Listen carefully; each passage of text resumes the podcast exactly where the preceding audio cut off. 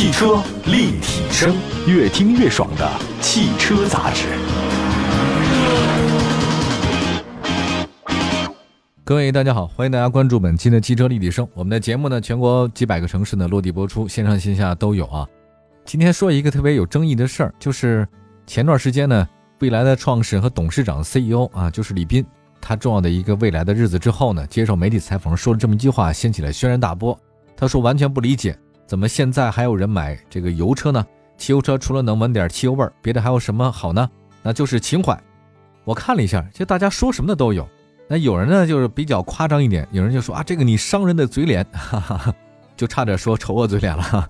为了推销自己产品，你没有底线啊！当然也有人说，李总说的没错，那都这个年代了，大家为什么还买汽油车呢？说什么的都有。当然你要说从汽车发展历史来看啊，真的这个纯电动车确确实实它比燃油车要先出现的。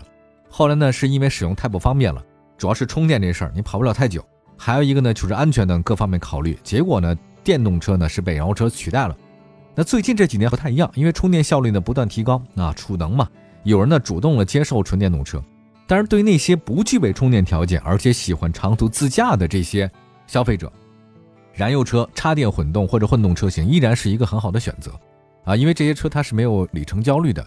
当然你要说咱先不说车吧，啊，咱就说这个媒体的宣传，因为咱们做媒体嘛，咱就从这个传播角度来看，未来这次这个李斌说这句话，他行是不行呢？他对不对呢？单从营销上来讲，那很成功，因为它引起了网友和消费者的格外关注。对于一个品牌啊，一家车企而言，那在这个新产品推出的时候，但引起各位的关注，那就是好事儿。那甭管是什么样的关注啊，这个未来的全新轿跑车呢，ET 五呢是正式发布啊，所以他说了这件事儿。了解未来发展历史人都知道啊，就是这不是李斌第一次通过言论吸引大家的关注。二零一八年啊，当时李斌呢还在这个。电视节目里就说了，他说：“哎呀，保时捷的工厂肯定比不了江淮的工厂，不要觉得我胡说八道啊，因为我去参观过。”那播出之后呢，这段话呢，其实当时引起热议啊，争议是特别多的。呃，你说它有没有毛病呢？你得看怎么比。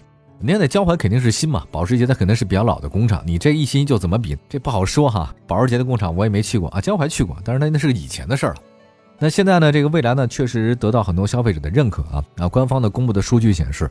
截止到今年的十一月底，蔚来已经累计交付新车十五万六千五百八十一辆，这个不是交付量最高的新势力啊，但是因为单车售价特别高，所以未来的销售很有含金量。这次发布的全新的车型 ET 五呢，被很多人看作是一个挑战特斯拉 Model 三的车型。有媒体表示啊，因为 ET 五订单的汹涌而来，蔚来 APP 哎呀，这个一度瘫痪长达十几分钟。李斌呢对媒体表示说，ET 五呢是蔚来有史以来同期订单量最大的车。按照计划，ET 五要到明年九月份才能交付。未来 ET 五呢受到消费者追捧，那一方面原因是纯电中型轿车市场份额不小啊，另外一方面呢是它的价格呢并不离谱。那相比之前的未来车型，ET 五价格是便宜了，补贴前售价多少呢？三十二万八，这还是便宜的。那如果你要选择电池的租赁方案，补贴前的售价是二十五万八。同时呢，未来 ET 五还将之前要选装的智能辅助配件啊硬件直接放车上了，不用选装，比如说。这个超远距离的精度激光雷达，八百万的高清摄像头，毫米波雷达，还有包括这三十三个高性能感知的硬件啊，都在。目前呢，在纯电的中级车市场领跑的特斯拉 Model 3，官方起步价格是二十六万六千七，比亚迪汉 EV 是二十万九千八。价格上来看啊，蔚来 ET5 其实啊还是比它贵的。当然，我们也说明一下，因为还真研究过啊，说这个蔚来的电池租赁方案购买价格确实比较低，但是你这个使用成本你得考虑，每个月多少钱呢？九百八或者一千四百八，月租电池费真是不低呀。咱们就说那九百八来计算，换车周期就算是五年，你支付的总租金达到多少呢？五万八千八。你想想看，一辆没有电池的电动车，我该怎么卖呢？对吧？它是个问题。所以，你要选电池租赁方案的 ET 五，那确实二十万八。那你要比那 Model 三它要贵了。那你要加上这个钱的话，这背着抱着一边沉的哈。哎呦，我们来算一下，二十万到三十万的纯电动轿车市场潜力有多大呢？现有车的销量很能说明问题。特斯拉 Model 3今年前十一个月总交强险数量是十二万一千两百五十七辆，比亚迪汉 EV 是六万八千八百一十七辆，两款车月销过万。那同样是新势力的小鹏 P7 吧，今年前十一个月总交强险数量达到五万两千五百五十五辆。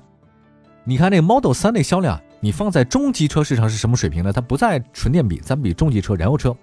大众品牌，老牌的中级车迈腾，今年前十一个月总交强险数量是十二万六千八百一十九辆，帕萨特十二万零三百七十六辆，特斯拉 Model 3的销量比肩帕萨特、迈腾，这说明什么问题呢？说明很多消费者开始认可纯电动车，对吧？所以，它能居然卖的跟帕萨特、迈腾是一样的数量，你看这里边的蔚来 ET5 它就有信心了。虽然目前蔚来整体的销量还可以，但怎么盈利呢也是个问题。我们来分析一下。刚刚发布的这个 ET 五，关键词呢是性价比、价格低。但是呢，很多人对这个毛利率就担心了，你怎么挣钱？这家企业呢？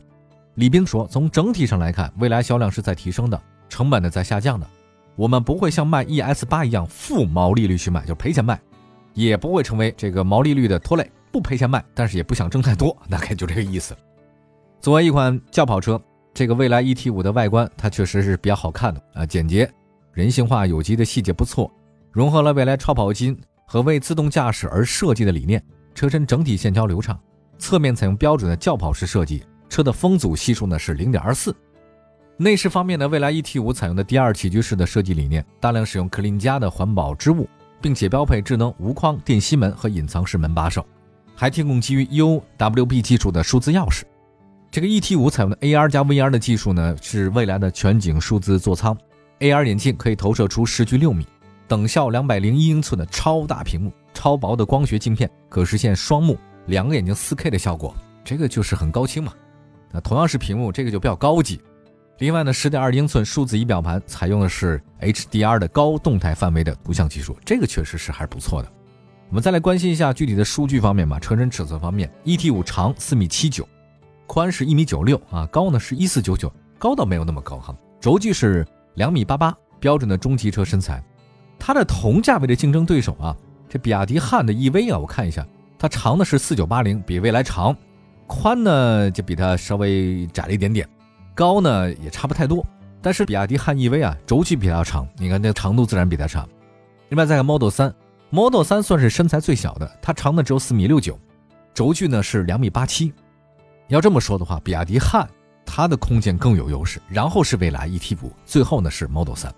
我们稍微休息一下，一会儿呢再跟大家说说这款车的智能安全方面和动力系统方面，大家不要关心啊，它这个加上电池后我的续航啊，这个确实比较有用啊。一会儿回来，汽车立体声，继续回到节目当中，您现在关注到的是汽车立体声。我们今天呢跟大家说说最近一段时间上热搜的啊，这个李斌说，哎呀，不理解怎么还有人去买燃油车呢？这个实在是让人匪夷所思哈。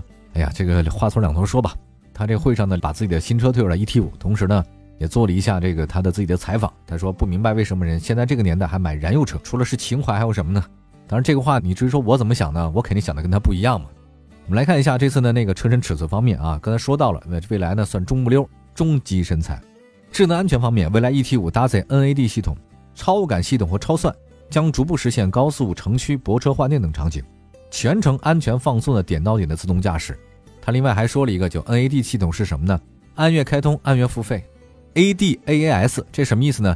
这个服务呢就是充电嘛，啊就是租嘛，就是每个月收费六百八十块钱，一年的费用是八千一百六十块钱。说实话，你买这个车还有月租费啊，这个也不算小的开销啊。我月让我花钱充电先不说，其他就花这么多钱，我得考虑一下。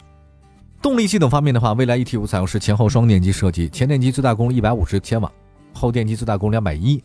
系统总功率三百六，总扭矩七百，零百加速四点三秒啊！售价三十三万九千九。我们再看特斯拉 Model 三 Performance 呢高性能全轮驱动版，零百加速三点三秒更快，售价二十七万九千五的那个汉 EV 四驱高性能版本的旗舰车型呢是百公里加速三点九秒。在加速方面，未来的 ET 五啊不占优势啊。续航方面，搭载长续航电池包的车型呢超过七百公里。还有搭载超长续航电池包的车型呢，超过了一千公里啊！看你选择哪个，价格呢是有很大差别的。那我觉得有一个事儿是什么？就是未来它有一跟别人不一样的地方，就是可以换电，这个确实能给车主带来很多便利性。但是呢，我也不太了解，我听说一换电好挺麻烦的，就是排队啊这个的。根据官方介绍，二零二二年未来将持续布局充换电服务网络，全国范围内计划拥有超过一千三百座换电站，六千根超充桩。一万根目的地的充电桩，并且打通丝绸之路、西双版纳、热带雨林等超过三十条目的地的充电路线。虽然 ET 五呢是入门车型，但是在车主权益方面呢不打折，十年不限里程质保，终身免费换电，终身免费车联网，免费的专属充电桩，终身免费道路救援，五重服务都在啊！这个大家还是比较喜欢的啊。我们先说一下这个车吧，基本情况大家都知道了啊。它这个蔚来呢，确实是生产纯电的企业，想不想做大呢？我想它肯定想做大，但要想做大的话呢，你就势必会从燃油车那边抢份额。比如说特斯拉吧，它的目标就有了，说让 Model Y 是全世界最热销的车型啊，它一直努力着啊。那对于蔚来呢，它也得一样啊，你也得跟燃油车去抢市场，你否则李斌也不会说那些话嘛，是吧？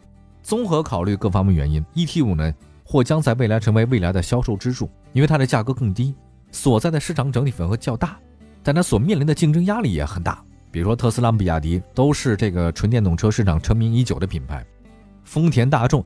这些汽车巨头也在不断的加码纯电动车市场。目前，大众 ID 家族已经覆盖了紧凑车、紧凑 SUV、中型 SUV 的细分市场，德系三强的豪华纯电中型 SUV 都已经国产上市了。宝马的纯电的中级车也出现在新车申报目录当中。你说这个传统的势力啊，也不算小啊。不久前我们也做过节目嘛，说这丰田 Toyota 连发十五款纯电车，这什么意思呢？清楚的告诉了每一个人，我不会放弃这个细分市场。就是以前我们认为日系车好像对纯电车不感兴趣，确实他们以前方针不是这个，他们以前的认为呢是这混动和氢能源才是未来的解决方案，他不认为纯电是正确的啊，这是他的方向。他有没有技术储备？当然有了，人的技术储备非常强。就日产的凌风是最早咱们这儿还没有电动车的时候，人凌风早就已经开始销售了，所以他现在如果在电动车上发力的话，也是个强劲的竞争对手。我们再来看看从销售业绩上来看啊，还有大众。这种的车企巨头啊，抢占新能源市场的份额比很多人想象的快。十一月，大众旗下的中型 SUV ID.6X，还有 ID.6 Cross 这个交强险数量超过三千六百辆一个月哦，不少啊。ID.4X 加 ID.4 Cross 超过七千两百辆，ID.3 卖了两千两百六十一辆。它现在那个产能如果再继续提升的话，大众这 ID 家族啊，国内市场销量还将进一步提升。